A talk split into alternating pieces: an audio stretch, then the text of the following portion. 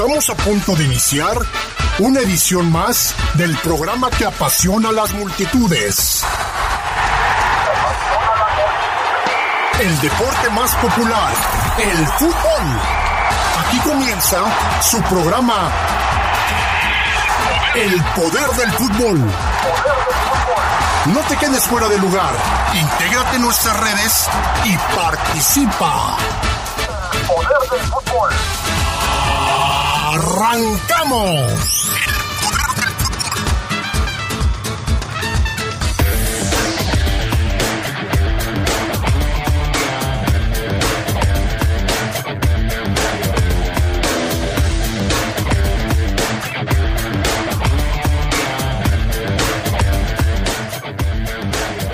Iván Rodríguez pierde el llamado con la selección mexicana. Le hablaremos de su lesión y también de su tiempo de recuperación. Se va un técnico más de la Liga MX. Toluca despidió al Chepo de la Torre.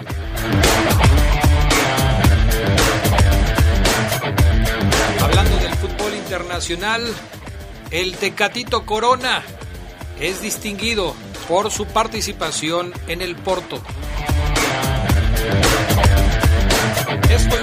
Tendremos esta noche. Entre otras cosas, una entrevista con uno de los goleadores históricos del conjunto de los Esmeraldas. Le invitamos a que se quede en el poder del fútbol edición nocturna.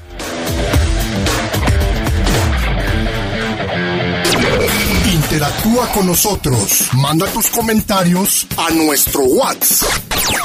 477-773-3620. Participa. Los lubricantes móvil te regalan combustible móvil. En la compra de 5 litros de productos participantes en tu refaccionaria favorita, recibe un vale por 50 pesos de combustible móvil. Promoción válida hasta costar existencias en todo el estado de Guanajuato. Consulta las bases en la página loopbajío.com. Móvil, elige el movimiento.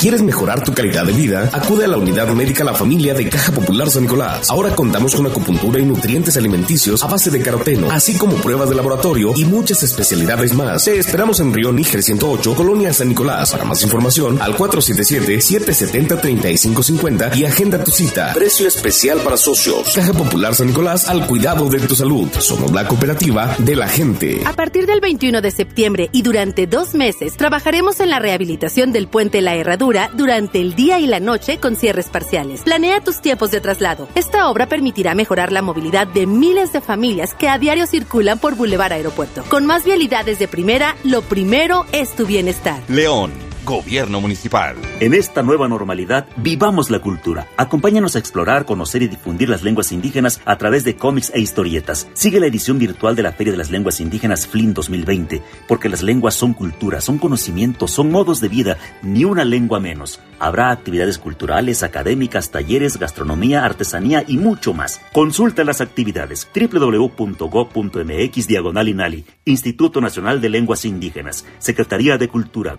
Gobierno de México. Mándanos un WhatsApp al 477-773-3620 y participa.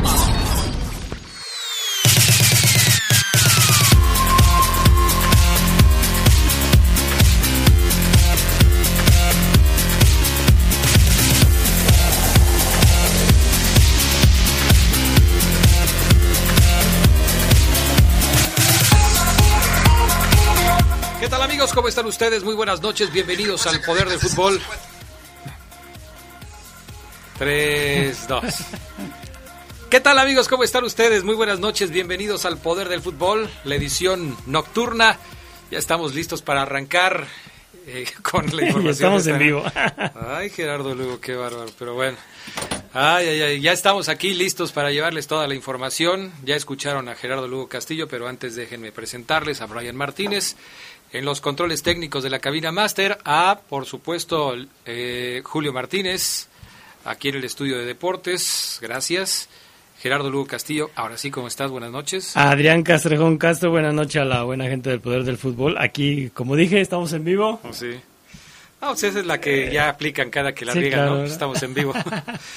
y Fabián Luna Camacho ya también listo para participar. ¿Cómo estás, mi querido Fafo? Muy buenas noches. Hola, ¿qué tal, compañeros? Buenas noches. Los saludo ahí a la distancia y obviamente un abrazo también para la gente que nos escucha ya en estas eh, frecuencias que son las más deportivas de la radio.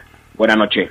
Bueno, pues vamos a platicar de lo que ya les adelantamos hace un momento, eh, asuntos del fútbol internacional, de la Liga MX que ya jugó la fecha número 12. Hablaremos también un poco más adelante de esta entrevista con un jugador histórico del conjunto de los Esmeraldas en esta serie de entrevistas que estamos teniendo los lunes en el Poder del Fútbol y más adelante pues las novedades con el caso de Iván Rodríguez. Mi estimado Fabián Luna, pues ¿qué te parece si empezamos por platicar un poquito de esta distinción que recibe el Tecatito Corona? un hombre que durante la temporada anterior con el Porto consiguió cosas muy importantes y que ahora pues cierra una temporada de ensueño con cuatro goles y 21 asistencias y recibe también un galardón muy importante. Sí, así es. Jesús Corona, le llamaré yo Jesús. Dile tecatito, no, no pasa nada, Fabián Luna. No, Adrián, después nos vamos a empezar a pelear como allá en el 2014, cuando le empecé a decir el Heinekencito, ¿te acuerdas? Tecatito. Pero así, no, le dicen, ese se lo pusiste tú, nada más por... Ah, no, pero es que, como le dicen, le dicen Tecatito porque Televisa allá en Monterrey no quería mencionar Corona en aquellos años. Por eso le dicen Tecate, por la cerveza. la culpa, ¿para qué, lo, para qué le Así es. Entonces, bueno, Jesús Corona fue galardonado con el Dragón de Oro, se le llama, como el mejor jugador del Porto en el año. ¿Tiene muchos goles? Sí. No tiene los 313, si no, si no mal recuerdo, que tiene Hugo Sánchez pero sí tiene 42. Por ejemplo, tiene más que Héctor Herrera, tiene más que Andrés Guardado, así es que bueno, ha sido galardonado porque el tipo pues tiene el récord de asistencias en una temporada, la verdad es que le ha ido muy, muy, muy eh, bien y bien merecido se lo tiene. El MVP, el dragón de oro del año eh, del Porto, es el mejor jugador del año de el Porto de Portugal. Aparte de que el Porto está cumpliendo, está de manteles largos porque cumple 127 años de historia, cuatro goles, 21 asistencias en 51 partidos entre todas las competiciones. Bueno, pues eh, seguramente por eso debe estar muy contento. El Tecatito Corona eh, ha sido una buena temporada para él es el 100 aniversario, 127 aniversario del Porto. Y es un jugador muy completo, Gerardo Lugo, porque me parece que en el tema de las asistencias que acaba de mencionar Fabián, es, es muy completo, eh, es un jugador muy hábil, encarador, rápido, que eh, pues ha hecho un buen trabajo en el fútbol de Europa y yo creo que esto desde luego hay que tenerlo en cuenta, ¿no? Y sobre todo que ha sido un jugador que, que no, no siempre ha jugado como ofensivo, ¿no? También ha tenido sus, sus pasajes, que lo han metido como lateral eh, e incluso pues es, ha sido muy cumplido, ¿no? Y yo creo que en esta parte en el fútbol Portugal podemos decir que ya está superando lo hecho por Héctor Herrera. Yo creo que sí. Yo creo que sí, en base a la consistencia, a la regularidad que ha tenido con el Porto, pues ya, yo creo que sí, ya lo separó, ya lo superó, porque incluso Fabián Luna a Héctor Herrera nunca le dieron un reconocimiento como este, ¿no? No, porque nunca fue el mejor jugador y menos en todo un año del Porto. Lo hizo bien, sí. Se convirtió en inamovible, sí. Eh, pero nunca, nunca tan trascendental como, como Jesús Corona. ¿Me estás diciendo que sí? Sí, hay una información eh, que en, el en la temporada 2014-2015 Héctor Herrera recibió también el Dragón de Oro. Ah, yo no sabía. La verdad es que yo no sabía. Pues entonces aquí, ahí está la información. Entonces los dos mexicanos ya han tenido ese reconocimiento. Yo la verdad yo no sabía. Pero bueno, qué bueno que ya está este también el Tecadito Corona. Oye, Fabián Luna, otro jugador que se ha venido destacando en los últimos partidos, en los últimos partidos de su equipo la temporada pasada y en los primeros de esta, es el Chucky Lozano, con el equipo del Nápoles. Este fin de semana consiguió su primer doblete en la Liga de Italia. Bien por el Chucky, ¿no? Sí, bien, bien. La tarde del primer doblete, pudiéramos llamarlo así, ayer, con la camiseta del Nápoles, un partido muy especial para Irving, por lo menos en Italia. Se está ganando ahí un sitio en el club de, de San Paolo. Es una muy buena noticia para, para este chico, que pues primero, ayer marcó dos goles. El primero es el primer gol de la temporada con el Nápoles, obviamente para él. Y pues estuvo involucrado en las dos anotaciones. Eh, la verdad es que lo ha hecho excelentemente bien. Irving Lozano llega a 45 goles en Europa.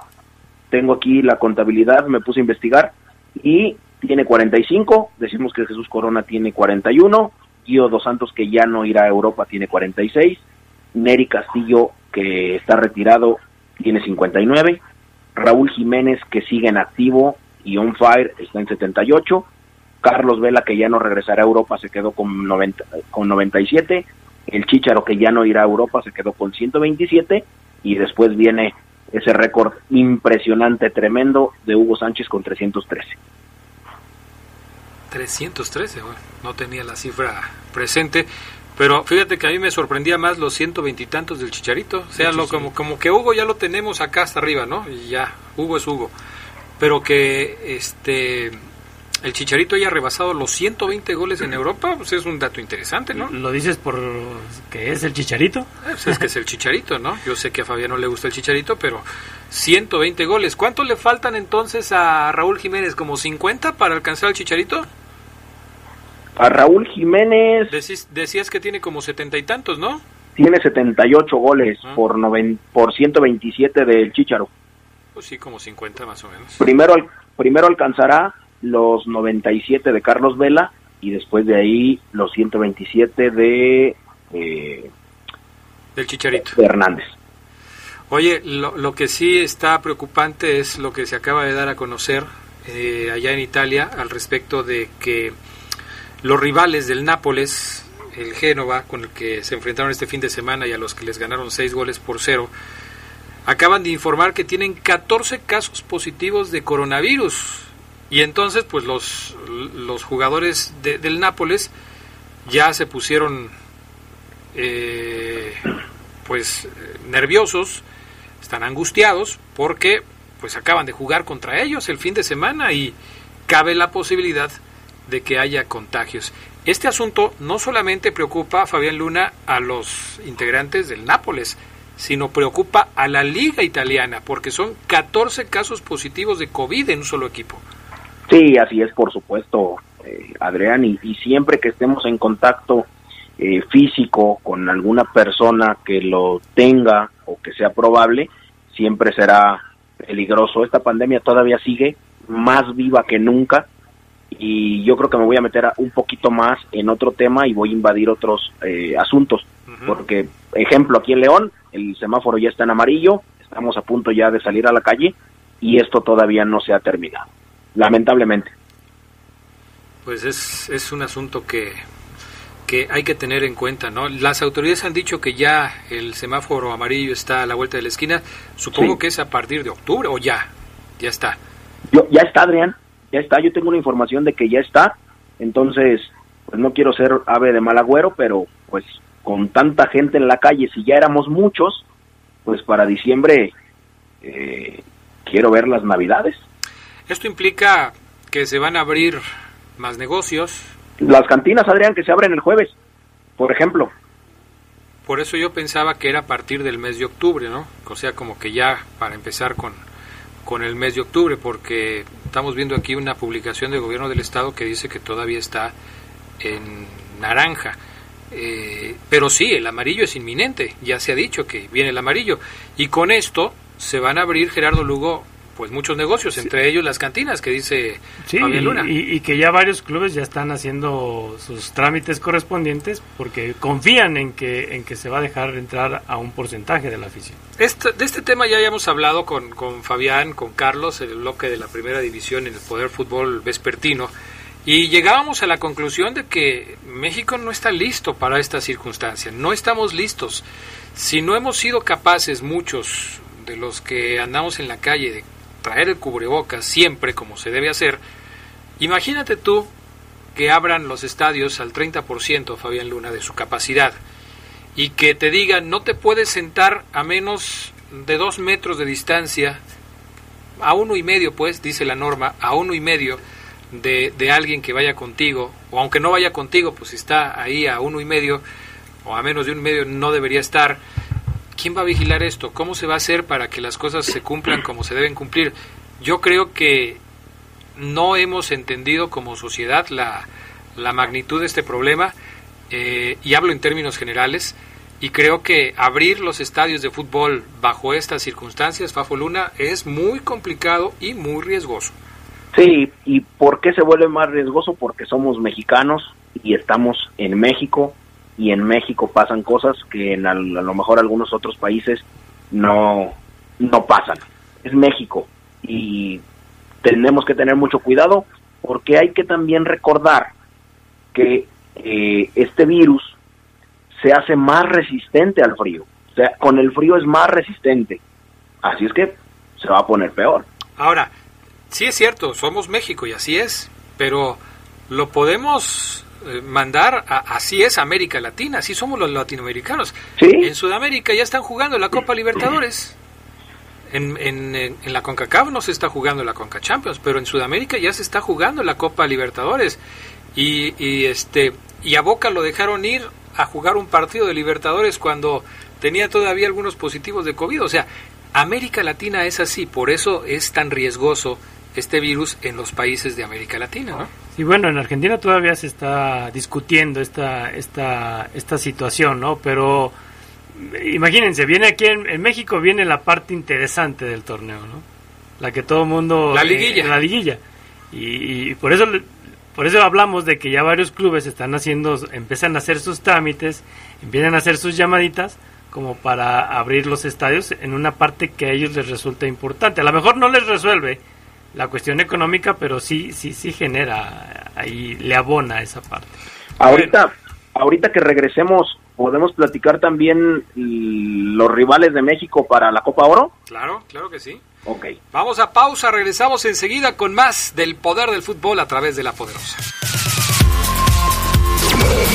Interactúa con nosotros. Manda tus comentarios a nuestro WhatsApp. 477-773-3620. Participa. Hay historias de mexicanas y mexicanos que lucharon por nuestro país. Historias que llevamos en la sangre y nos dan identidad. Pero el pasado no debe limitar nuestro presente y tampoco condicionar un mejor futuro. Hoy estamos frente a una crisis que nos exige el valor de unirnos de nuevo para salvar nuestra tierra y garantizar nuestra libertad. Te necesitamos para hacer un nuevo trato por nuestro futuro. Iniciemos juntas y juntos la evolución mexicana. Movimiento Ciudadano. Nuestro auto siempre nos acompaña cuando queremos dar más, como cuando solo ibas a comer con tus amigos. Unos camaroncitos, ¿no? Y terminas en Acapulco. O cuando vas al trabajo. Respira, tú puedes. A pedir un aumento. Si ya elegiste tu camino, no te detengas. Por eso elige el nuevo Móvil Super Anti-Friction, que ayuda a tu motor a ahorrar hasta 4% de gasolina. Móvil, elige el movimiento. De venta en Componentes Automotrices Charlie 2000. Mándanos un WhatsApp al 477-773-3620 y participa.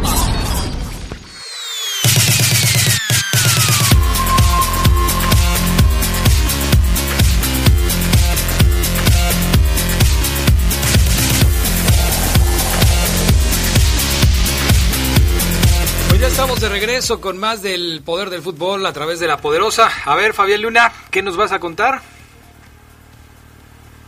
Ahí te va, Adrián. A ver. Eh, ya se realizó el sorteo de la Copa de Oro del próximo año y ya tenemos aquí los rivales de, de México. Hace rato se llevó a cabo el sorteo. La selección ya conoció a sus dos de sus tres rivales. El, el otro, perdón, se va a definir en julio. En junio, per, julio, perdón. Sí, está bien, julio. Bueno, eh, México Estados Unidos, Costa Rica y Honduras fueron colocados como cabezas de los cuatro grupos. Además, en el de la H se agregó a Qatar, que será el invitado para esta eh, edición. Bueno, Jamaica, Canadá, Panamá, El Salvador, Martinica, Curazao, Surinam y Granada también estarán invitados. Solo quedan confirmar tres lugares mismos que se van a pelear en la fase preliminar. Bueno, pues todas las selecciones malas, malísimas de América. Haití, Guatemala, Trinidad y Tobago, Guadalupe, San Vicente, no tan exitosas, puedes decir no tan exitosas en vías de desarrollo. O sea, no, no las mates. de, las anteriores que habías dicho antes de matar a estas últimas, pues, que, que no son malas tampoco, también. Son malas, pero estas son malísimas. Ah, bueno, la selección mexicana está en el grupo A, junto al Salvador y a Curazao. Y falta un equipo que va a ser el ganador de la fase preliminar del grupo 9, que pudiera ser Trinidad y Tobago, Cuba, Montserrat o Guyana Francesa. Yo eh, me gustaría que fuera Montserrat, por ejemplo. ¿Por qué? bueno. ¿Qué te gusta de Montserrat? Uy, Adrián, es una larga historia. De la selección de Montserrat. Así es, así es. Por eso, ¿qué te gusta? ¿Te gusta su, su toque de balón? ¿Te gusta cómo va por alto, te gusta el pressing que hace desde la salida, te gustan los jugadores que tiene jugando la presión, Adrián, la, presión que hace Montserrat no la hace nadie más, Adrián. son letales, Adrián. No he visto ningún partido de Montserrat. Son letales. Deben tener, es, es una colonia francesa, ¿no? Sí, es una colonia francesa. Deben tener algún jugador como lo tenían las Islas Guadalupe, por ejemplo, que, participaban en la Liga de Francia, en la Liga 1 de Francia, o, en la 2 o en la 3, pero deben tener alguno por ahí. Sí, seguramente deben de tener bastantes en la segunda división de Francia, por ejemplo. Bueno. Digo yo. Pues, no, no, tampoco flanecitos, flanecitos, flanecitos, pues no, ¿verdad? Curazao tuvo una buena participación en la Copa Oro yo sé, dadas las... El Salvador, ¿no? Exactamente, a Honduras, ¿no? ¿A Honduras? Le, ganó a Honduras y, le empató a Jamaica. O sea, eh, van a estar interesantes los, los rivales del Tri, ¿no? Eh, yo estoy de acuerdo con, con Fabián. Sí, es, no deja de ser una zona que son cuatro los, los, los contendientes. Pero bueno, para México, así como que decir le tocaron malitos, malitos de los más malitos, pues no. Con El Salvador, que ya sabemos cómo le disputa y Curazao que fue la sensación en la última Copa Hay jugadores nada más en la segunda división de, Inglaterra, de Suecia, y no hay ninguno en Francia, fíjate. Ah, entonces, debe ser una una colonia inglesa, ¿no, Adrián? No sé, la verdad sí. No sé, yo suponía que era de que había sido territorio francés, ahorita lo checamos estaba yo acá viendo, eh, ¿sigue siendo Carlos de los Cobos el director técnico de la selección de El Salvador? Ha estado ahí como 25 años, ¿no? Sí, o sea, pues ya, debe tener una eh, residencia en San Salvador y no sé, una casa de playa ahí en algunos lugares. Sigue siendo, estaba yo checando aquí el dato y me parece que sigue siendo Carlos de los Cobos el técnico de la selección de El Salvador. Ya tiene mucho tiempo ahí, ¿no? Mucho. en el grupo B está Estados Unidos, Canadá y Martinica, y falta uno. En el C, Costa Rica, Jamaica y Surinam, falta uno. Y en el grupo D, Honduras, Panamá, Granada y Qatar. Ese es el único grupo que está completo, con cuatro equipos.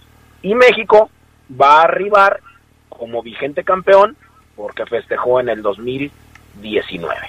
Ya chequé el dato y tienes toda la razón. Montserrat es un territorio británico de ultramar ubicado en el sureste de la isla de Puerto Rico, en aguas del Mar Caribe, o sea, no es de Francia, no fue de Francia, es un territorio británico de ultramar. Qué, bueno que hoy descubrimos lo que es Montserrat, ¿no? ahí andamos con todo, ¿eh? O la preguntan en el examen de geografía y reprobamos. No, andamos perdidos en ese asunto, pero bueno, ahí está. Entonces, la capital es Plymouth y pues ahí está. Entonces, por eso hay tantos, como dice Fabián, eh, jugadores en las divisiones inferiores del fútbol de Inglaterra, ¿no?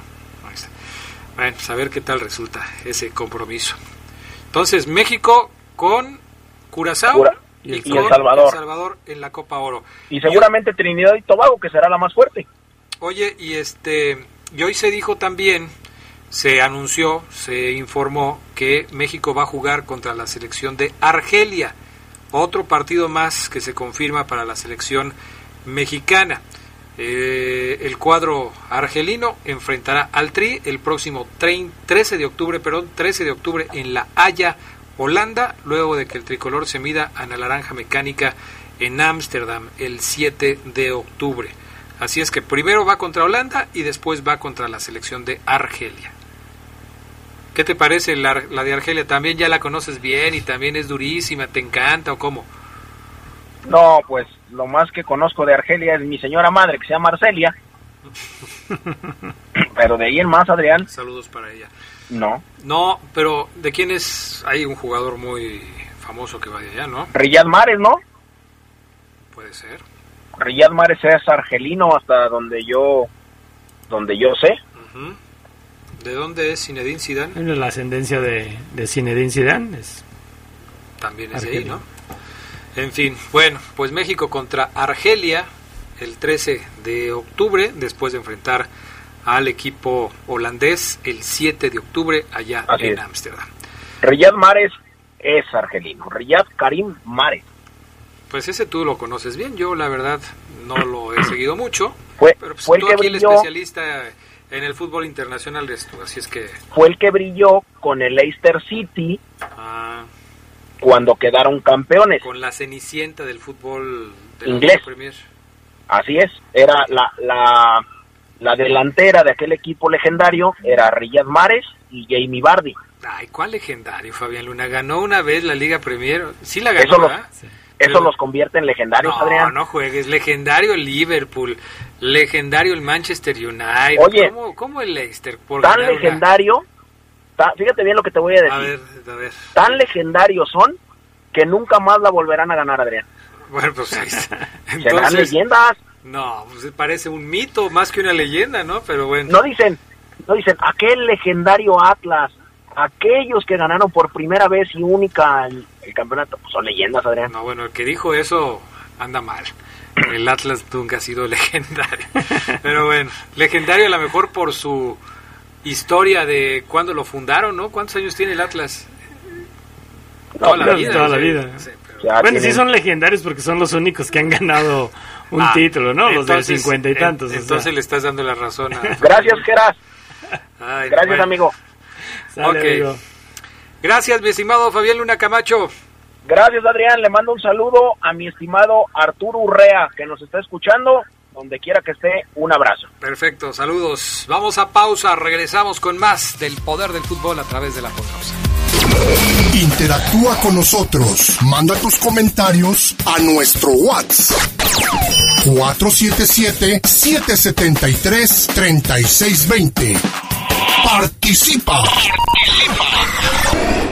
Antes del Tribunal Electoral no existía un órgano jurisdiccional que defendiera plenamente nuestro voto. La democracia ha evolucionado y con ella la necesidad de instituciones firmes y autónomas. Ahora, nuestro derecho a participar en las elecciones se ha fortalecido. Sanciona a quienes ejercen violencia política en razón de género. También trabaja para que los grupos en situación de vulnerabilidad encuentren justicia. Como ves, el Tribunal Electoral resuelve conflictos que protegen los derechos político-electorales de todas y todos. Tribunal Electoral del Poder Judicial de la Federación. Cuando te preocupas por las vaquitas marinas, solo necesitas un 4% para dar más. Tomas tu carro.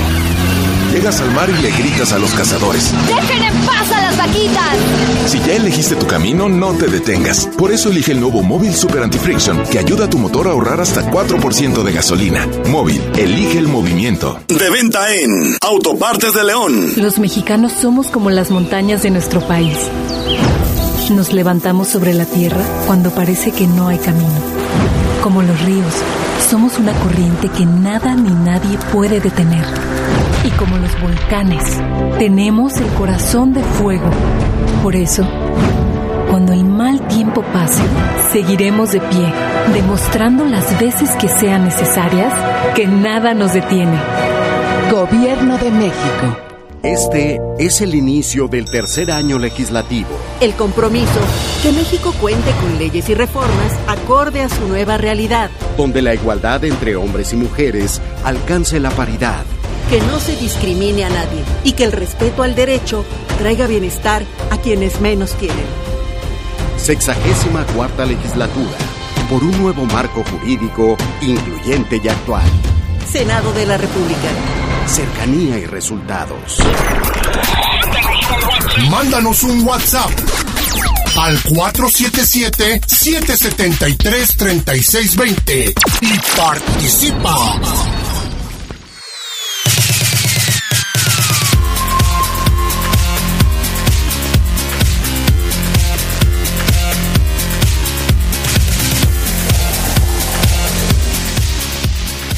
Bueno, pues ya estamos de regreso, amigos del Poder del Fútbol, y esta noche nos da muchísimo gusto saludar, darle la bienvenida a uno de los jugadores más grandes que ha vestido la camiseta del conjunto de los Esmeraldas de León, don Luis el Chino Estrada.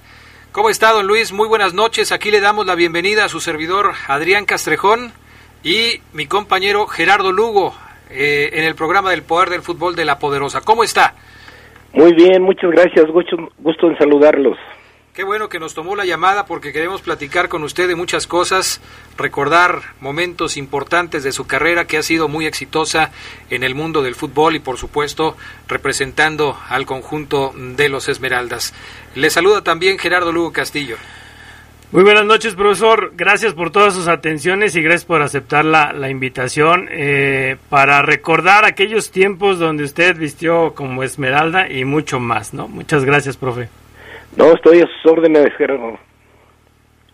Oiga, eh, don Luis, pues eh, hay muchas cosas que platicar. A nosotros nos gusta mucho irnos en orden cronológico y preguntarle cómo, cómo surge el nombre de Luis Estrada en el mundo del fútbol, de dónde es originario y cómo fue que llegó a jugar fútbol. Bueno, yo soy originario del Salto Jalisco. y, y Luis Luna, cuando era entrenador del Club León, me trajo a probar aquí, pero él era el entrenador. Sí. Me trajo a León, él, él también es de mi pueblo, del Salto Jalisco. Ajá. Y así llegué, él me, me trajo a los 15 años de edad y me quedé a vestir la camiseta desde ese año del 63. Muy joven, ¿no? Muy joven de... Tenía de 15 años cuando llegué a León y jugué en las reservas y luego a los 16 debuté en el Club León, en primera división. Pero, profesor, ¿qué, ¿qué tan difícil fue para usted convencer a la gente que lo vio aquí en el León? Pues este es una afición que sabe de fútbol y, y este yo como jugaba de centro delantero desde niño aquí llegué de centro delantero y en las reservas me veían jugar y como metía goles pues este les empecé a gustar como jugaba y, y, y desde las 10 de la mañana que jugábamos la reserva ya iba mucha gente a vernos jugar porque había un equipo de de reservas de, de, mucha calidad. No es fácil para un chico de 15 años ganarse un lugar en un equipo, ya sea de inferiores o, o en el primer equipo. Eh, se necesita tener calidad para ir consiguiendo las oportunidades e irse ganando la, la, la posición. No, este, en realidad la, eh, no es fácil nada, pero todo se puede hacer. Yo yo empecé en las reservas y, y este pues a mí se me hacía fácil el fútbol, así de que a, los 16 años me debutaron. No era fácil porque había en ese tiempo centros delanteros como como en, el Club había centros delanteros Santillán Barajas, estaba Claudio Nor Barbosa, eh, había otro Noguera que era argentino, Joao Jorge que era brasileño, no, era un equipo de muchas estrellas y de grandes jugadores.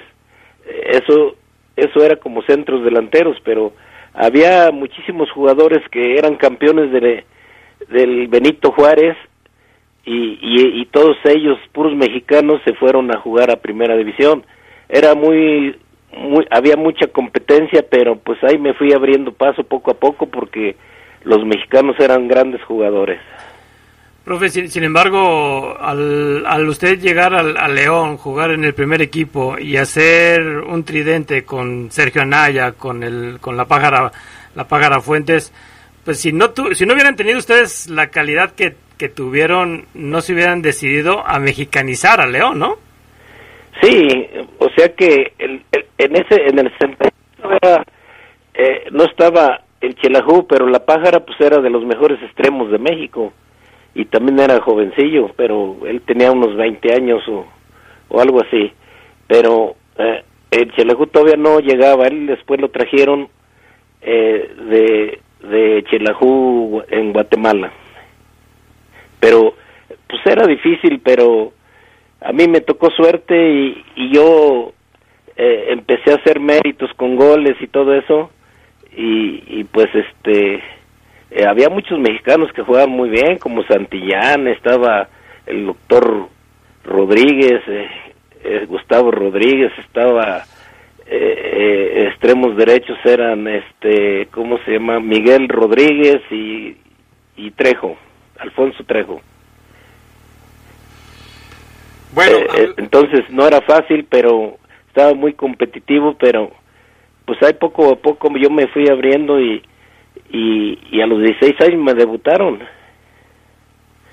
Oiga, desde que empezó a, a marcar la cantidad de goles que, que empezó a hacer con el equipo Esmeralda, ¿se, ¿se vio a futuro como uno de los goleadores históricos del Club León? No, yo ni pensaba en eso, ni me imaginaba eso. Yo lo que quería era jugar y, y hacer méritos para que eh, en un futuro pudiera hacer algo grande en el fútbol, pero en ese momento no, yo, yo vine con la ilusión de ser profesional, pero no pensaba en eso, inclusive yo ni sabía de, de eso de, de que fuera a ser de los históricos, pero debuté muy joven y eso ayudó porque, bueno, a los 17 años me me desbarataron la rodilla este Pancho Mayewski a los 17 años. A, a los, duré casi un año sin jugar, pero a los 18 años volví y luego, fui seleccionado nacional de la selección grande. Antes no había selecciones menores. ¿Se acuerda cómo fue ese, ese momento? Tener una lesión tan fuerte a los 17 años. Hay que tener mucha fortaleza eh, mental para poder salir de eso, ¿no? Pues tienes que tener eh, eh, la fe y el carácter para salir adelante porque esa lesión nadie nadie volvía perdón nadie volvía a jugar. Inclusive fue la misma lesión que que lesionó que de, retiró empezando su carrera el Peterete Santillán. O sea que esas lesiones toda la gente se retiraba porque eh, eran ligamentos cruzados ligamentos internos externos ligamentos internos externos y, los ligamentos cruzados, o sea que me desbarataron la rodilla y, ya nadie jugaba. Lo que pasa es que a mí me operaron en México el doctor Pérez y, y me dijo que me enyesaron tres meses, ahora es bien fácil eso, pero antes me enyesaron tres meses y duré como nueve meses para un año para jugar.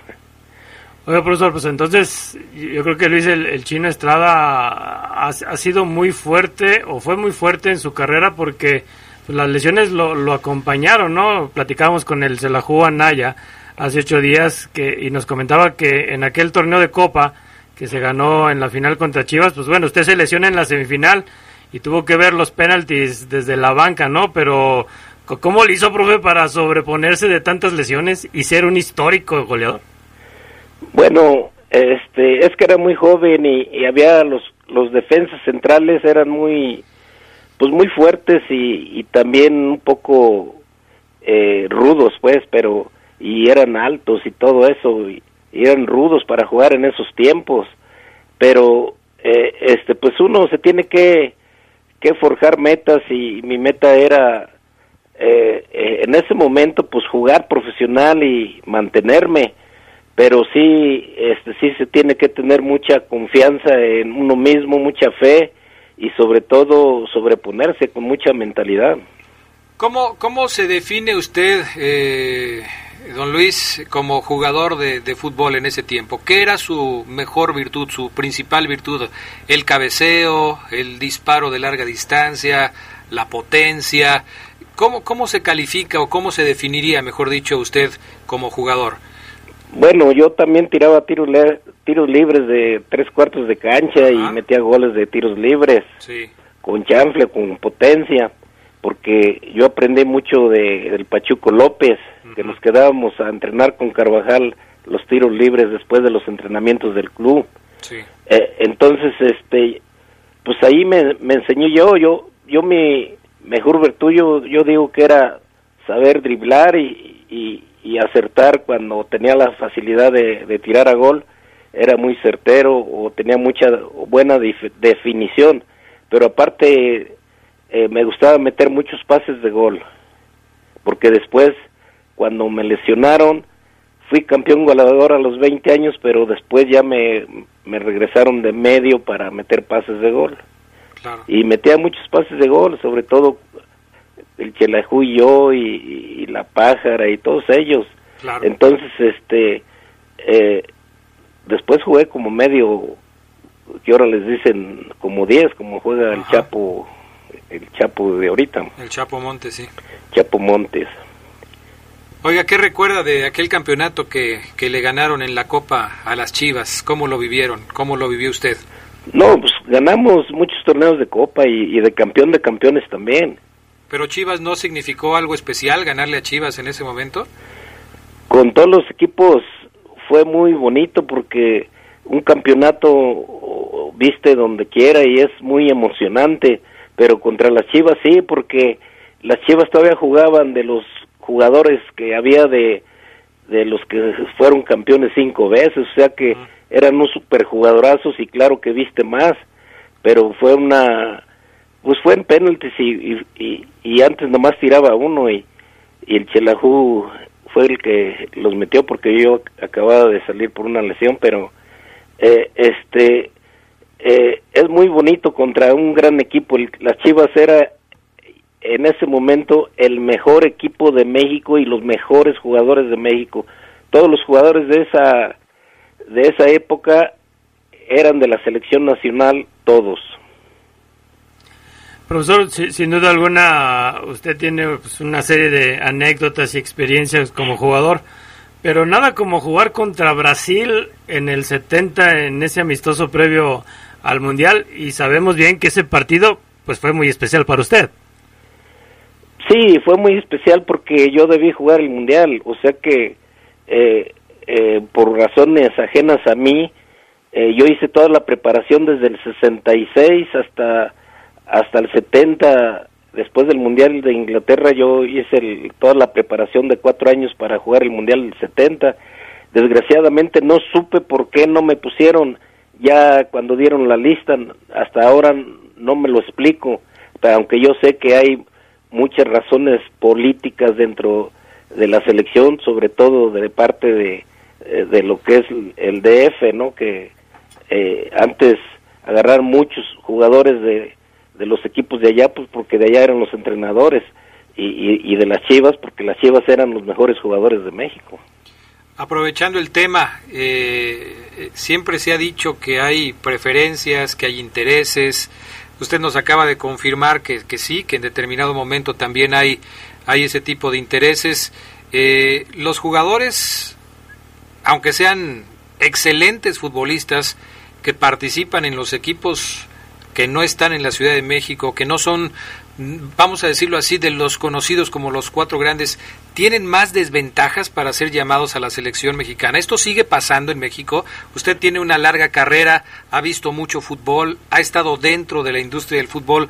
¿Considera que esto sigue pasando en el fútbol? Sí, sigue pasando y, la prueba está aquí con el Chapito Montes. Uh -huh. El Chapito Montes no va porque eh, eh, se, se dice pues que que este eh, no lo tomaban mucho en cuenta ni en los entrenamientos y, y, en los partidos jugaba muy poco y se supone, y no se supone, sino que el Chapo es el mejor jugador de México a nivel de 10, a nivel, a, a, nivel técnico, el que mete más pases, el que mete goles, y, y es el mejor 10 de México. Entonces, yo no me explico por qué no lo, no lo meten, pero yo sí sé por qué, porque hay intereses que, que agarran los entrenadores de parte de, de la Federación Mexicana. Muy bien. Si nos permite, don Luis, vamos a hacer una pequeña pausa, no nos tardamos nada, seguimos platicando aquí en la poderosa RPL, en el poder del fútbol, con don Luis el Chino Estrada. Regresamos. Con gusto, sí.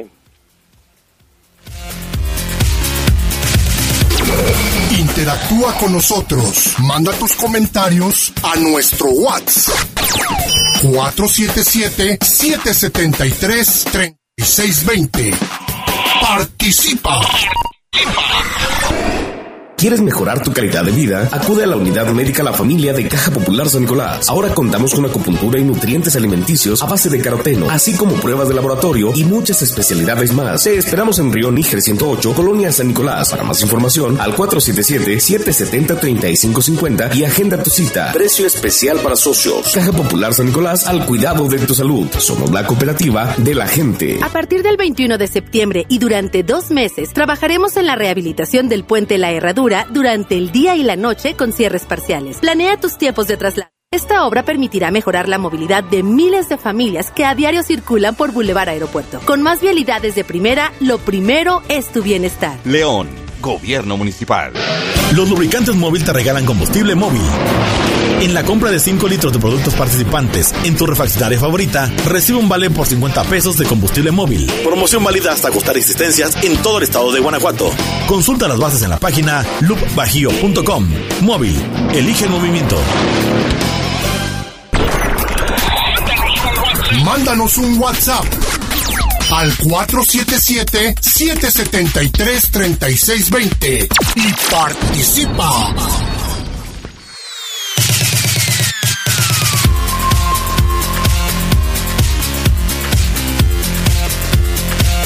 Amigos de la poderosa RPL, seguimos platicando con don Luis El Chiro Estrada, jugador histórico del conjunto de los Esmeraldas. Hay muchos temas, muchos temas que todavía nos quedan pendiente. ¿Cómo, ¿Cómo compara usted el fútbol de esa época, años 60, 70, que le tocó a usted vivir, don Luis, con el fútbol que se juega ahora? ¿Qué, ¿Cuáles son las principales diferencias que encuentra usted? Bueno, la, la diferencia ahora es por la preparación física que cambió mucho, ¿no? Que ahora se juega con mayor velocidad, se juega con mayor velocidad, pero antes se jugaba con mayor técnica y, había jugadores muy, pero muy talentosos que, que, que actualmente hay muy, pero muy poquitos talentosos. Ahora, profe, yo, yo creo que en, estos cambios de, de la, quizá la mentalidad o los tiempos que son diferentes, por ejemplo, Oye, un jugador que está en un equipo como Chivas, si se va a la América, pues ya parece algo normal, ¿no? O pudiéramos eh, hablar de esto porque a usted le tocó un tema complicado cuando jugando para el León juega una final contra Cruz Azul y la temporada pues va usted a Cruz Azul, ¿no? Y como que la gente ahí le empieza a criticar esa parte que ahora pues vemos como que esta cuestión media normal, ¿no? Pero ¿usted cómo vivió esa etapa del cambio de León al Cruz Azul? Bueno, yo, este, Cruz Azul me pretendía desde el 67, yo me fui en el 73.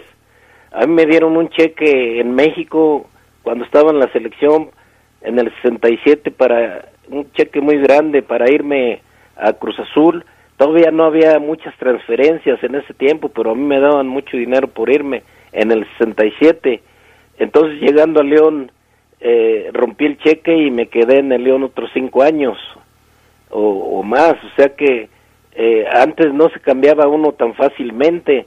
Eh, ya, cuando empezaron las, las primeras transferencias, este, que empezaron a ver, entonces ya, este, después de que de, que perdimos la final en Puebla con dos autogoles, nosotros íbamos ganando, pero eh, como a mí ya me pretendían de seis, seis años antes, vinieron por mí aquí a León y, me llevaron, pero me llevaron porque eh, la directiva ya no me, no me podía pagar lo que yo merecía porque yo era campeón goleador y tenían que pagarme bien porque eh, en México Borja era el campeón goleador y le pagaban mucho dinero y yo ganaba muy poco aquí, entonces yo les exigí que me pagaran igual que Borja o más porque ellos me dijeron que que solo que Borja ganaba mucho y yo le dije pues yo yo le gané el campeonato de goleo entonces paguen más que él. ¿Cómo era esa rivalidad con Enrique Borja en esos años? Eh, a pues, nivel... la rivalidad era nomás en los goles que llevábamos porque toda la temporada que era larga de, de año que antes había era de un año, eh, la rivalidad nomás era eh, de que llevábamos los mismos goles casi toda la temporada y en el último partido yo metí cuatro y, él se quedó en 23 y, yo tenía que meter cuatro para ganarle por uno y los metí contra el Necaxa y fui campeón goleador. Pero no había rivalidad, nosotros jugábamos en la selección los dos y éramos grandes amigos y somos todavía. Qué bueno. Sí, sin embargo, el, en Cruz Azul pues le fue muy bien, ¿no, profesor? Tres campeonatos y muchos goles. Cruz Azul, eh, este, fui tricampeón y, y este y le ganamos el campeón de campeones también al América una semana después de ser tricampeones. Pues a mí me fue bien, para eso me llevaron para el tricampeonato y, y es una gran institución, pero León fue el que me inició y, toda mi vida la, he tenido aquí hasta la fecha, después de 57, 58 años, todavía radico aquí felizmente. ¿Cuál ha sido eh, el, momento más difícil de, su carrera, don Luis? Eh, hablando de, lo que sucedió en las canchas, eh, ¿cuál, ¿cuál puede calificar usted como, como el momento más complicado que le ha tocado vivir? Pues eh, este, el no ir al Mundial del 70 fue complicado para mí, para mi vida, para mis ambiciones personales. Eh, yo sabía que me iba a afectar en el futuro porque yo tenía muchos planes después de retirarme, pero lo más complicado fue mi lesión. Yo creí que ya no iba a jugar. Entonces, este, yo a base de, de mucho sacrificio, de mucho dolor, eh, yo le puse muchas ganas a y mucho esfuerzo todos los días para recuperar mi pierna, mi cuadrice y, doblar mi pierna que duró como seis, siete meses y no la podía doblar. Y me, la doblaron casi a fuerzas eh, un entrenador, así es de que eh, ese fue mi mayor problema de, de mi vida en cuestión de del fútbol, pero me, me superé yo mismo, el diario todo el día y toda la noche hacía ejercicio, eh, para recuperar mi cuadrice de la rodilla operada, porque después de tres meses con yeso, pues se me delgazó totalmente. Pero gracias a Dios que me dio la fuerza y, y todo el sacrificio que hice, eh, fue compensado con jugar mi carrera eh, con esa lesión. Si, es, si no me hubieran hecho esa lesión, yo estoy seguro que hubiera hecho como diez veces más de lo que yo hice en el fútbol. nada más. Oiga, don Luis, se habla mucho de una anécdota de un partido en Zacatepec. Eh, le tocó jugar en canchas difíciles, canchas bravas, eh, y de esa, de esa anécdota que se habla que hasta pistola sacaron en ese partido contra el Zacatepec. ¿Se acuerda usted de eso?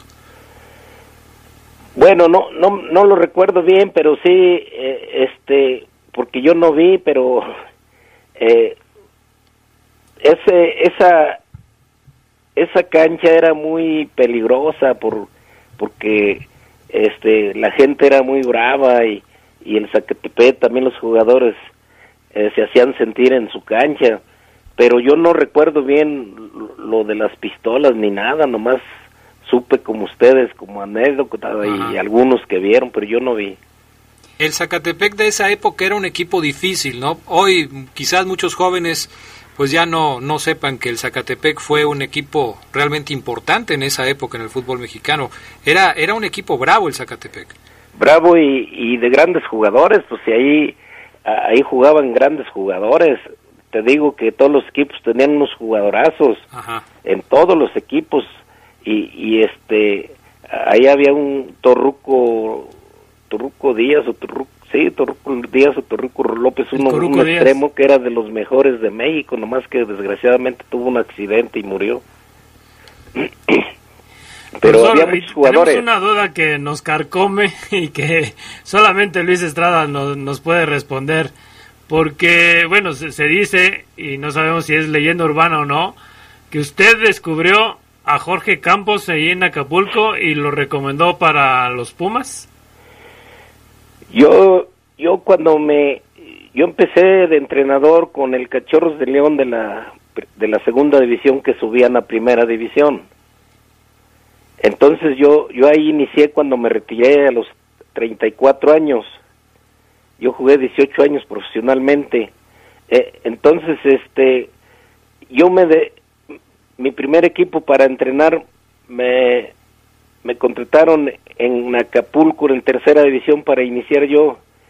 Entonces ahí me llegó Jorge Campos, me lo mandó el presidente del equipo y, su papá, el ñoño, y este yo le empecé a aventar unos balones ahí en el tepetate de donde entrenábamos, que era de tierra y tepetate, y de 14 años lo empecé a entrenar ahí para que porque llegó en un carro Daxum de hace muchos años y y dije pues si te gusta y si te sacrificas para entrenar pues éntrale. Y si no pues vete a estudiar. Él era estudiante de la Salle.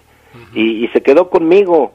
Y yo llevaba equipos cuando él tenía 15 años 15 años y medio yo llevaba equipos de primera división a jugar contra la tercera división y empatábamos contra ellos y pues ellos iban de vacaciones pero llevaba a las Chivas a León a, a, la, a las a los Pumas a muchos equipos para jugar partidos amistosos en Acapulco. Y entonces Jorge Campos a los 16 años yo lo metía contra los de primera división. Y, y yo eh, como yo fui centro delantero yo le decía cómo se jugaba el- de centro delantero. Y él metió muchos goles con los Pumas como Sí. centro delantero. Pero yo le dije que iba a ser mejor que Larios pero que se cuidara que entrenara bien y todo porque no era muy alto. Y le, y le enseñé eh, o más bien le, le- lo preparé para que agarrara potencia en sus piernas para que saltara bien y todo. Y yo en la playa lo entrenaba en una palmera para ir aumentando su salto para pa- para saltar más Sí. con- con- que- para que agarrara potencia. Entonces así se inició Jorge Campos conmigo y yo lo llevé a Cruz Azul. Sí. lo llevé a Billy Álvarez y se quedó en el equipo. Lo que pasa es que a los cuatro años me lo regresaron. Me lo regresaron y yo hablé con Mejía Barón, que era el director deportivo, y, y- y me dijo que lo iba a aceptar un mes y lo llevé a los Pumas y ahí se quedó. Pero yo lo, lo entrené desde los 14 años y yo lo llevé a Cruzul y después lo llevé a Pumas.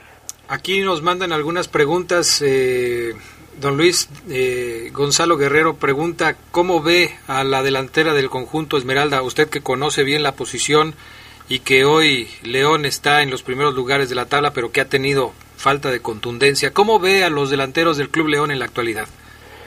Bueno, eh, he observado poco a los de, a los que están ahorita, pero eh, se, se fue Sosa y se fue este eh, Macías. no se fue Macías y el otro de Pachuca este Ah, Ramos. Ramos Sí. Eh, de- y los que están ahorita los el único que se adaptó más a- al estilo y, y a la filosofía que están jugando con Luis en esta tem- en estas cuatro o seis temporadas eh, el que más se adaptó fue fue Macías desgraciadamente se fue y allá pues no se ha adaptado. Pero de todos los que han eh, estamos nombrando más los que están ahorita los de ahorita no se han adaptado bien. Y, y si los delanteros andan mal el equipo no funciona ofensivamente como debe de funcionar normalmente actualmente ahorita en esta temporada ahorita deberían de llevar mínimo 10 goles más Sí. tranquilamente, pero pero no los delanteros no han agarrado su adaptación o su ritmo futbolístico a la hora de definir. porque en este equipo definen todos, pero los centros delanteros son los que deben de poner el ejemplo para para hacer los partidos más este fáciles durante cada partido. También por acá nos mandan un mensaje, no nos da su nombre, pero dice un saludo para el chino Estrada, uno de mis ídolos de la infancia. En una ocasión me regaló una pelota de aquellas rojitas y pesadas. Fue afuera del estadio y lo recuerda con mucho cariño. No nos da su nombre, pero ahí está. Don Luis Estrada, nos, nos, da muchísimo gusto haber podido platicar con usted. Ojalá que no sea la última vez. Eh, la verdad es son muchísimas las cosas que hay que platicar con un hombre con la trayectoria, con la historia de don Luis el Chino Estrada y por supuesto que nos da muchísimo gusto haberlo tenido aquí en La Poderosa en el poder del fútbol. Gerardo Lugo. Pues agradecerle, profesor, la verdad, las atenciones que, que, nos otorgó. A un saludo a, a, su señora esposa y a su hijo Ricardo, al cual me dio mucho gusto saludarlo de nueva cuenta. Y gracias, profe. No, gracias a ti y a tu compañero y, yo estoy para servirles y salúdame a tu papá y a Ismael. Gracias, profe, de su parte. Hasta luego. Gracias, don Luis El Chino Estrada, presente hoy aquí en el Poder del Fútbol a través de la poderosa RPL. Vamos a pausa, regresamos con más en el Poder del Fútbol. Interactúa con nosotros. Manda tus comentarios a nuestro WhatsApp. 477-773-3620. Participa. Nuestro auto es incondicional. Está en esos momentos de despecho. Ah, sí, estoy mejor. Bueno, no, no sé. Donde hay que tener paciencia. Ya llegamos, ya llegamos, ya llegamos, ya llegamos. Para conocer lugares increíbles. Si ya elegiste tu camino, no te detengas. Por eso elige el nuevo Móvil Super Extension que ayuda a extender la vida del motor hasta 5 años. Móvil, elige el movimiento. De venta en La Flecha de Oro Refaccionarias. Buenos días, compañeros. Mi nombre es Jair y soy un alcohólico drogadicto.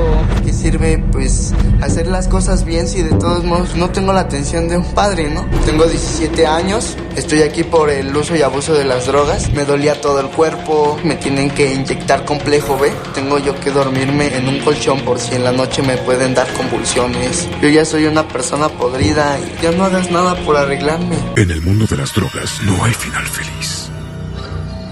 ¿Quieres mejorar tu calidad de vida? Acude a la unidad médica La Familia de Caja Popular San Nicolás. Ahora contamos con acupuntura y nutrientes alimenticios a base de caroteno, así como pruebas de laboratorio y muchas especialidades más. Te esperamos en Río Níger 108, Colonia San Nicolás. Para más información, al 477-770-3550 y agenda tu cita. Precio especial para socios. Caja Popular San Nicolás al cuidado de tu salud. Somos la cooperativa de la gente. Mándanos un WhatsApp al 477-773-3620 y participa.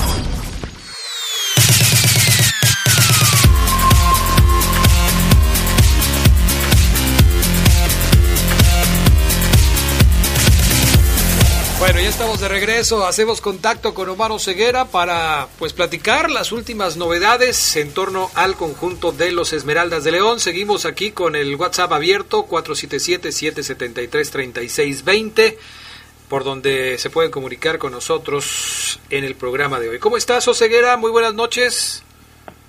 ¿Qué pasa, mi estimado Adrián Castrejón, amigos del Poder del Fútbol? ¿Cómo están? Buenas noches. Eh, está por ahí contigo el buen Gerardo Lugo, Papo, Sedox. ¿Quién está, Adrián? Hoy está conmigo aquí Gerardo Lugo Castillo. Ya platicamos con, eh, con Fabián Luna Camacho y acabamos de terminar una entrevista con eh, el buen Chino Estrada que platicó de muchas, muchas cosas. Por cierto, si me permites, nada más darle salida a un par de comentarios que tienen que ver con lo mismo. El, eh, la persona que nos decía que le había regalado una pelota de aquellas rojitas y pesadas es Juan Carlos Zúñiga, Charlie Verde León del Cuecillo, eh, que manda saludos, eh, sobre todo dice a Geras, Adrián y al negativo Oceguera. Qué bueno que ya está de regreso el negativo Oceguera. Gracias, Adrián, a toda la gente. Como lo dije en la tarde, eh, aventó buena vibra para un servidor. Estamos de vuelta, venimos con todo. Abrazo al chino, tremendo tipo, señorón. Adrián, este tipazo, sin fin de anécdotas de lo mejor que ha defendido esta camiseta Esmeralda y la de Cruz Azul y la de la selección nacional también. Sí, definitivamente. ¿Y qué te parece la este el impacto que está teniendo tu negatividad en el regreso a los micrófonos, Oseguera? Porque digo, todo el mundo habla ya de tu negatividad. Y, me parece, Adrián, que Geras es muy bueno, ¿eh? Hoy ser negativo es lo chido, Adrián, es lo in. Hoy tienes que ser negativo, Adrián Castrejón. Ser negativo es tener suerte y mucha salud, mi estimado Omar. Hoy es lo que rifa, ¿no? Hoy es lo que rifa. Dirían por ahí, bueno. Bueno, pues eh, saludos Oseguera, 477-773-3620. Por acá dicen también, este, buenas noches, ahora entiendo el motivo de la selección, por qué no llevan a los jugadores que están en su mejor momento y prefieren a los consentidos de siempre, intereses, desde hoy me quedo bien decepcionado de la selección, por lo que decía don Luis el Chino Estrada acerca del Chapito Montes, ¿no? Y, bueno, en fin. A ver, mi estimado Ceguera, a propósito de selección, ¿qué pasó con Iván Rodríguez? ¿Cuáles son las últimas novedades al respecto del caso de Iván? Pues Adrián Geras, amigos del Poder del Fútbol, se confirmó luego de la evaluación, la confirmación que hizo el cuerpo médico Adrián del Club León esta tarde en la lesión. Se, se confirma la lesión de esguince en la rodilla izquierda de, de, de Iván Rodríguez, del ligamiento medial de esa rodilla izquierda, Adrián. Es un esguince del cual se desconoce el grado. Puede ser grado 1, grado 2, grado 3. Depende del grado, el tiempo de recuperación. No conocemos el grado, Adrián. pero por eso, a mediodía, les ponía yo el escenario muy negativo, el peor escenario, el catastrófico para Iván, el tener el, el, peor de los grados y pasar seis semanas fuera, ocho semanas fuera si la rodilla da lata y si el esguince no, no, no cede ante los tratamientos y la rehabilitación. Esto dejaría a Iván fuera de Guardianes 2020. El escenario normal, promedio, ad hoc para un jugador como Iván, para un jugador este que, que tiene constante actividad y que son muy propensos a estos esguinces de rodilla, que cuando te esguinzas la rodilla, Adrián, dices, uff, Sí, me lesioné la rodilla, pero es un, fue un esguince, gracias a Dios, no fue una ruptura de ligamentos o de meniscos, no es un esguince solamente. Entonces, dentro de lo malo, es bueno que no haya pasado de un esguince de rodilla. Sin embargo, en ese diagnóstico alentador, Adrián Geras, de tres a cuatro semanas. Si Iván, y se lo, se lo descifraba a mediodía, si Iván se recupera en tres semanas, volvería a una fecha cuatro suponiendo que Ambris lo ve como para ir a banca después de estar tres semanas en rehabilitación, lo cual es muy complicado. Normalmente es tres semanas de recuperación, Adrián Geras, te dan de alta y una trabajando con el equipo a full. Pero bueno, en la cuarta semana, mm, a partir de hoy, León visitará Puebla. Ya habría enfrentado a Mazatlán y al América, dos partidos, porque luego viene la fecha FIFA entre estos dos duelos, entre el del Mazatlán y el América, viene la fecha FIFA en donde México visitará a Holanda, partido en donde Iván seguramente quería estar, pero bueno. Yo veo, Adrián Geras, que Iván no volverá contra Puebla a la banca, sino contra Santos en este panorama alentador.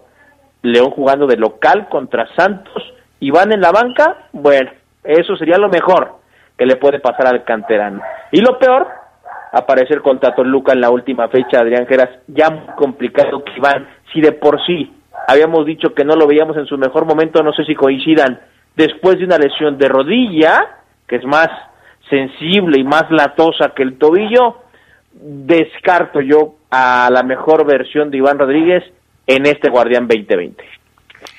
Pues gracias por haber estado con nosotros, ya nos vamos.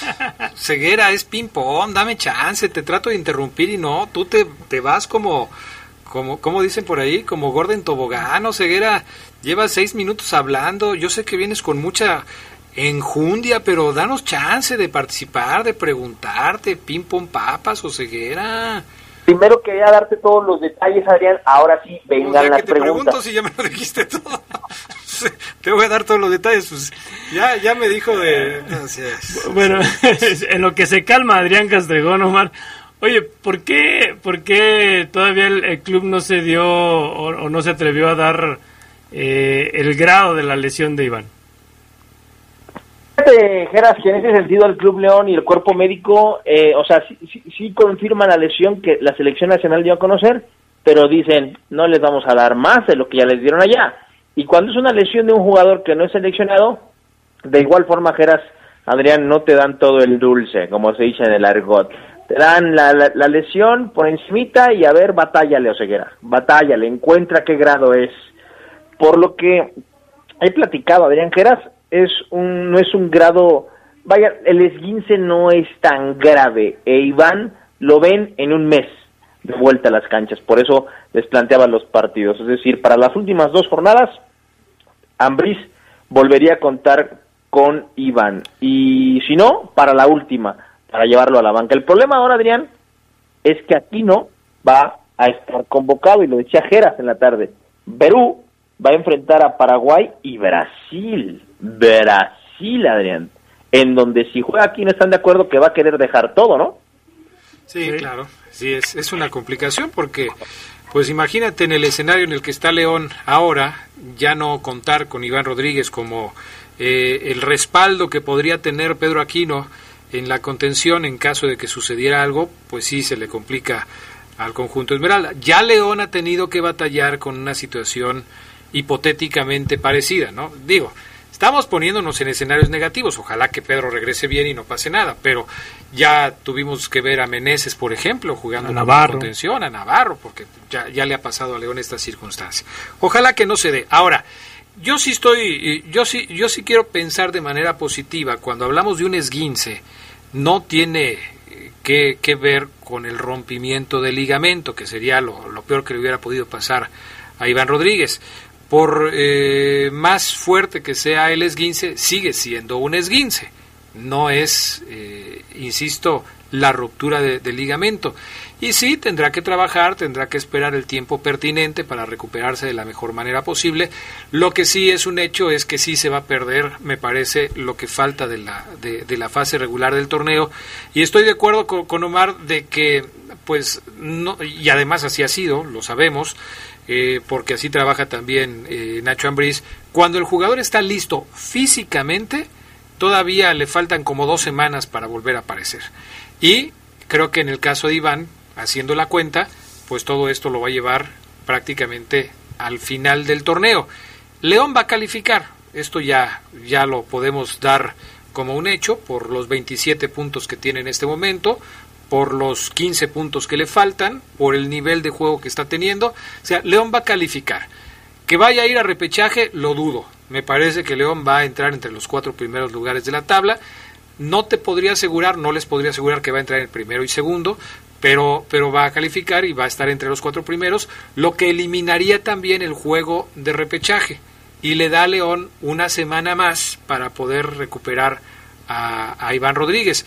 Haciendo todas estas cuentas, veo probable que si la evolución de Iván es favorable, pues lo podamos ver en el primer partido de, de la liguilla, siempre y cuando, pues, Ambris lo necesite porque también esa es otra, ¿no? Sí, porque también eh, eh, más, o sea, sabemos que es una lesión que no va a acabar con la carrera de, Iván Rodríguez, ¿no? Pero, pero yo creo que el golpe que recibe ahora Iván, eh, también en la parte de, lo mental, si bien Memo Ochoa, que también salió lesionado, va a estar también de cuatro o seis semanas y los dos estaban convocados por Martino, pues la diferencia es que, que Memo pues ya sabes lo que es enfrentar a Holanda. Y Iván tenía una muy buena oportunidad como para empezar a tener ese roce internacional que ya una vez se le impidió. Sí, y, y que, que seguramente Geras Adrián también eh, esto se suma a una quizás preocupación de Ambris por el tema de caray, puedo llegar hasta a tener hasta seis convocados. En esta semana Colombia y Chile y Ecuador darán a conocer su lista de convocados. El miércoles, tengo entendido, eh, las tres selecciones darían a conocer sus convocados, y no es que antes. Pero serían Cota, Aquino, Jairo y Tecillo con Colombia, Mena con Ecuador y Jan Meneses con Chile. Ok, seis convocados. Los partidos en la eliminatoria de Conmebol son 8 y 13 de octubre.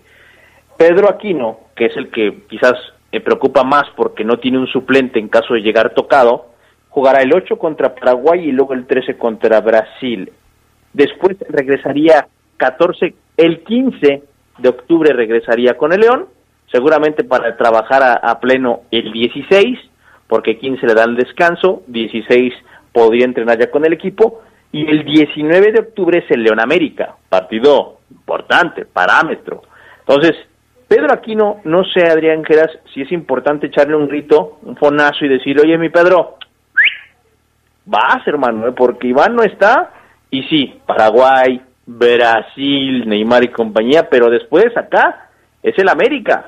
O sea, hoy la versión mejor de la mejor versión de Pedro Aquino no puede estar más motivada ante esta agenda que tiene, sabiendo que su competencia, su suplente, no está.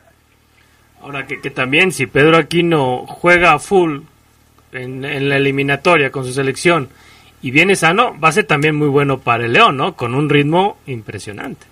Sí, seguramente lo puede aprovechar mejor eh, Nacho Ambriz. De por sí, Pedro Aquino está teniendo un muy buen torneo. En eso hemos coincidido. O sea, Pedro Aquino hoy es un jugador que no había tenido ni esta regularidad ni este nivel desde que llegó a León. Había mostrado destellos y luego las lesiones le habían impedido estar constantemente en las alineaciones. En este momento Pedro Aquino está muy bien y creo que pues para León sería muy importante contar con él en ese nivel. Vamos a ir a pausa y enseguida regresamos con más del Poder del Fútbol edición nocturna. Interactúa con nosotros. Manda tus comentarios a nuestro WhatsApp. 477-773-3620. Participa. Participa. ¿Quieres mejorar tu calidad de vida? Acude a la unidad médica La Familia de Caja Popular San Nicolás. Ahora contamos con acupuntura y nutrientes alimenticios a base de caroteno, así como pruebas de laboratorio y muchas especialidades más. Te esperamos en Río Níger 108, Colonia San Nicolás. Para más información, al 477-770-3550 y agenda tu cita. Precio especial para socios. Caja Popular San Nicolás al cuidado de tu salud. Somos la cooperativa de la gente. Muchas cosas pueden pasar en cinco años, como decidir que necesitas un road trip, llegar a las montañas, encontrar una comunidad de monjes, meditar, escribir un libro, volverte famoso y donarlo todo. ¿Quién necesita fama y dinero? Si ya elegiste tu camino, no te detengas. Por eso elige el nuevo Móvil Super Extension que ayuda a extender la vida del motor hasta 5 años. Móvil, elige el movimiento. De venta en Refaccionaria Barefa. La Cámara de Diputados te mantiene informado del trabajo de las y los diputados en tiempo real a través de nuestras redes sociales. Ahí podrás conocer las iniciativas de ley seguir las sesiones en vivo e interactuar en las mesas de análisis. Además encontrarás la información más importante del trabajo legislativo en formatos interactivos. Tú, como millones de personas, únete a nuestra comunidad. Cámara de Diputados. Legislatura de la Paridad de Género. Mándanos un WhatsApp al 477-773-3620 y participa.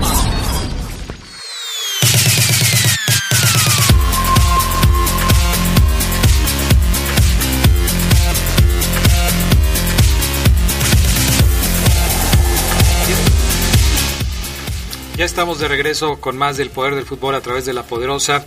Eh, a ver aquí algunos comentarios. Adrián, mi comentario es que el Puma no ha jugado como tiene que hacerlo. Sí ha anotado, es porque le cae el balón, pero no lo veo como el goleador que León y otros Sosa tampoco no se han podido adaptar. Eh, buenas noches, saludos a todos, muy especialmente al Super Saiyajin negativo de Oceguera, Fase Dios, que es un gusto escucharlo de regreso. No sé qué significa eso, pero debe ser muy bonito que le digan a uno, este, Saiyajin, no sé qué cosa, fase Dios. Me dio mucho gusto escuchar al chino Estrada, yo lo vi jugar mucho tiempo. Ojalá que los que nos mandan sus mensajes, pues nos digan su nombre, pues para poderlo mencionar, ¿no? Porque luego decimos el mensaje, pero pues no decimos quién lo escribe. Eh, Adrián, eh, buenas noches. Acá lo tengo, este es Gabriel Andrés siempre rifándosela con las entrevistas del programa en general, escuchando, cumpliendo con la tarea, jajaja. Saludos al panel. Pues es que acá el gato Lugo, digo, el hijo del gato Lugo, el Geras Lugo, se, está poniendo las pilas ahí en ese asunto. Ahora se está chambeando.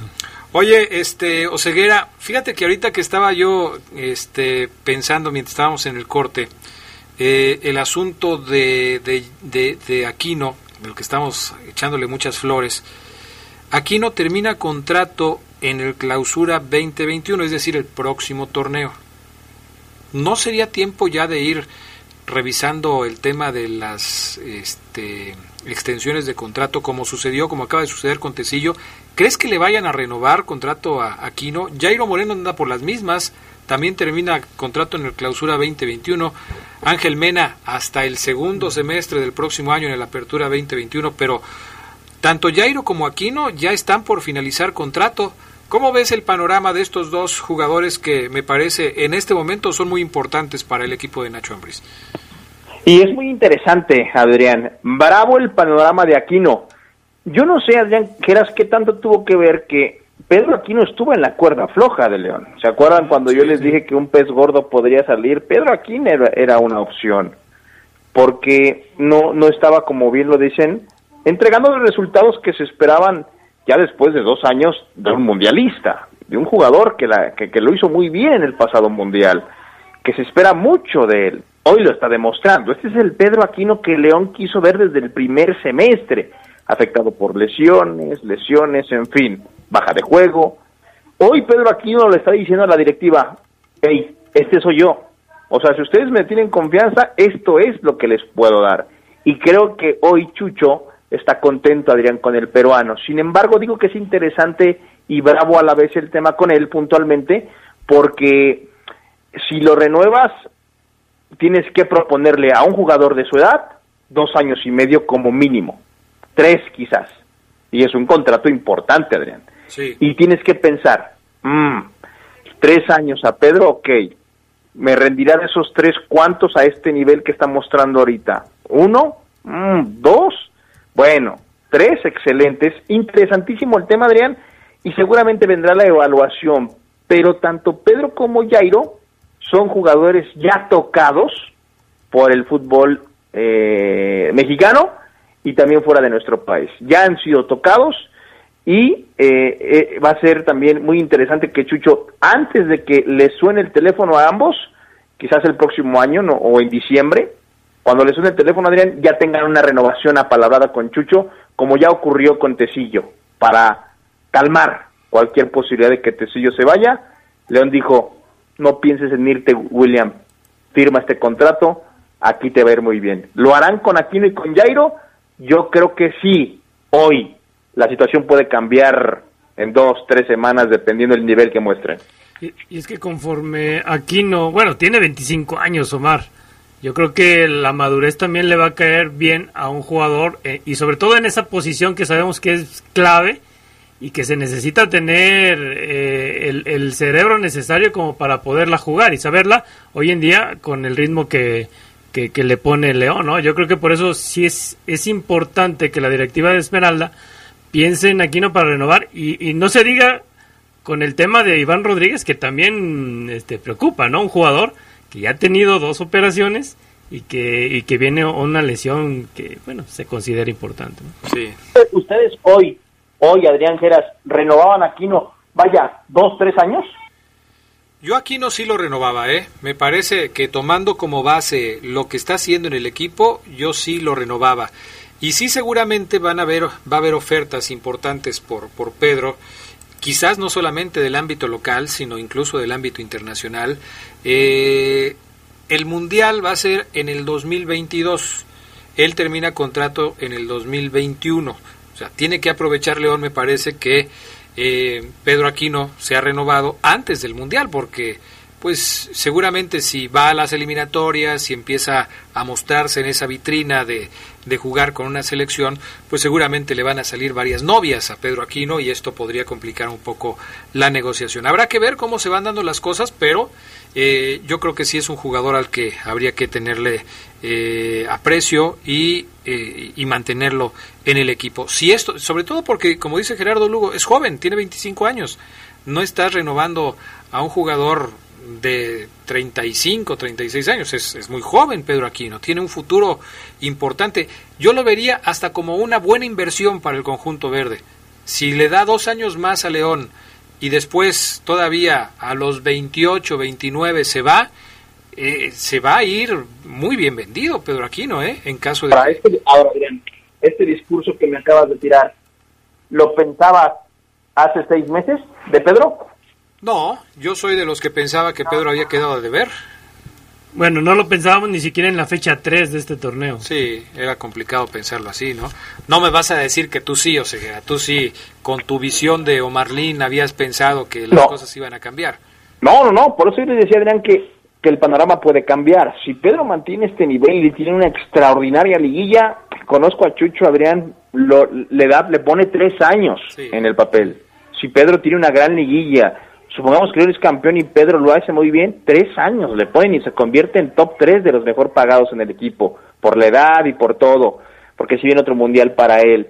Pero si Pedro en la liguilla se equivoca y vuelve a decepcionar, como ya pasó anteriormente, bye bye Pedrito, y a lo mejor también el Adrián dice, yo los escucho Adrián Geras y Omar ahorita y si yo me voy al Independiente de Medellín, me voy al equipo que me digan, al Cuscatlán, al Iquique o al Maratón de Honduras, Careca lo convoca sí o sí. Pedro Aquino es de esos jugadores que tiene la confianza total del flaco. Lo vino a ver, lo vino a ver aquí eh, el, flaco Careca. O sea, donde esté Pedro va a ser convocado, no así Jairo, que Jairo sí me parece, en Colombia la tiene más brava, tiene que estar muy bien para quitarle el puesto a otro compatriota. Bueno, definitivamente así son las cosas. Por lo pronto, el panorama eh, con el conjunto de los Esmeraldas eh, en cuanto a las contrataciones poco a poco se va estableciendo. Yo creo que debe haber un calendario, Jesús Martínez lo debe tener muy en cuenta, ir analizando a los jugadores que le están dando resultados y los renovando poco a poco. Se acaba, la más reciente es la de Tecillo, no hace mucho que se hizo la renovación de, de, Tecillo, se ha hecho la renovación de Mosquera, se ha hecho la renovación del Chapomontes también hace, hace poco tiempo, y, y si vemos, son casi cada mes, cada dos meses que se van anunciando las eh, negociaciones con jugadores que consideran importantes. Los que sí quizás se pueden poner a, a pensar cómo les va son a los que ya se les va a vencer el contrato y no hay como posibilidades de que se les pueda renovar, ¿no? Sí, aquí, lo, curioso, Adrián Omar, es que eh, cuando se decía que la directiva no invertía, eh, porque quizá pensábamos que se tenía que traer jugadores para gastar eh, o, hacer inversiones fuertes, pero estamos viendo que este, este León se está encareciendo y la directiva va a tener que hacer una muy buena inversión con la gente que ya tiene y que tiene que renovar. Fíjate, uno de, de los casos interesantes en todo esto que estamos platicando es el caso de Campbell la directiva le metió muy buen billete para que Campbell se quedara aquí. Ya no fue una renegociación de un préstamo, no, lo compró. Y sin embargo, Campbell en este momento pues no está dando los resultados que de él se esperaban. Por eso Omar dice, las cosas pueden cambiar. Los jugadores negocian sus contratos después de haber hecho una muy buena temporada. Lo sabes tú, Gerardo Lugo, cuando eh, hablas, por ejemplo, del béisbol o del fútbol americano a un jugador se le paga una millonada de dólares no por lo que va a hacer, sino por lo que ya hizo. Claro, esperando que repita lo que ya hizo, pero cobra tanto por lo que ya hizo. Y en el fútbol es similar. Entonces, Campbell sacó provecho, me parece, de las cosas buenas que hizo con el León, pero en este momento sí está quedando a deber, ¿no? Y, y otro tema, Adrián Geras, y quizás lo, para otro día o más días. Otro tema en la interna de León es ¿Qué hacemos con Nacho González? Este es su último torneo, no nos queda duda, pero en la interna de la directiva, Adrián, en cabezas importantes, está el dilema de, ¿no merecería Nacho retirarse jugando en el Estadio León lleno? O sea, Nacho González, al cual ya le dimos una butaca, ¿ya con eso?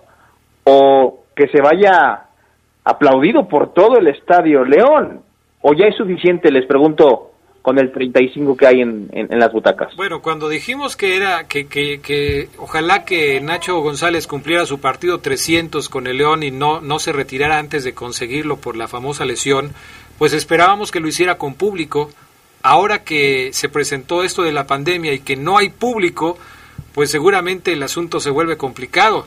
Pero ¿qué te parece si, si como hemos venido hablando aquí en el Poder del Fútbol, los estadios se abren en la liguilla, se abren en la liguilla, en algún momento se abren, y entonces dentro de un partido de liguilla aparece Nacho González para jugar algunos minutos y ahí se despide. ¿Sería entonces suficiente con eso, Maro Ceguera? Yo creo que no, Adrián. Yo creo que no. Eh, yo creo que la, la, lo ideal es pensando en, en, pro Nacho, o sea, nos estamos poniendo en pro Nacho y sentimentales, es que Nacho se retire con el no cam, Adrián diciendo Nacho, saliendo él, lágrimas, su hijito el Bam Bam y el otro corriendo hacia él, abrazo, beso esposa y todo listo. Es que eh, eh, ese escenario yo no sé cuándo lo vamos a poder ver, Oseguera. ¿eh? Sí, no, y, mientras el León esté jugando como está jugando, con los centrales que tiene... Además. Además, ¿no? O sea... Sí, le, darías 10 minutos para que hicieran toda la despedida. Por acá nos escribe Raúl Ríos de Cheveste. Felicidades a todos por el programa, en especial a Oseguera por su regreso. León siempre cuando entra Campbell se convierten en 10 solamente, pero el triunfo con cero en contra es lo mejor. Buenas noches, Adrián. Un cordial saludo para ti, para Lugo, para el número uno de los deportes Oseguera, el amo y señor de la mesa de los deportes. Odio y detesto los partidos de la decepción mexicana. La verdad no me gustan nada esos partidos llaneros. Atentamente, Pedro. El único que juega el fútbol es el León. Me gusta, me agrada, aunque soy seguidor de las chivas alcohólicas, dice. Ah, bueno, pues ahí está. Tus fanáticos, tus seguidores, mi estimado Omar Ceguera, los que te idolatran, dándote la bienvenida y este y deseándote lo mejor en este regreso a los micrófonos. Reitero, Adrián, el agradecimiento para toda la banda que te da Nueva Vibra y para aquellos que creen que me convertí en, en un Saiyajin Fase Dios.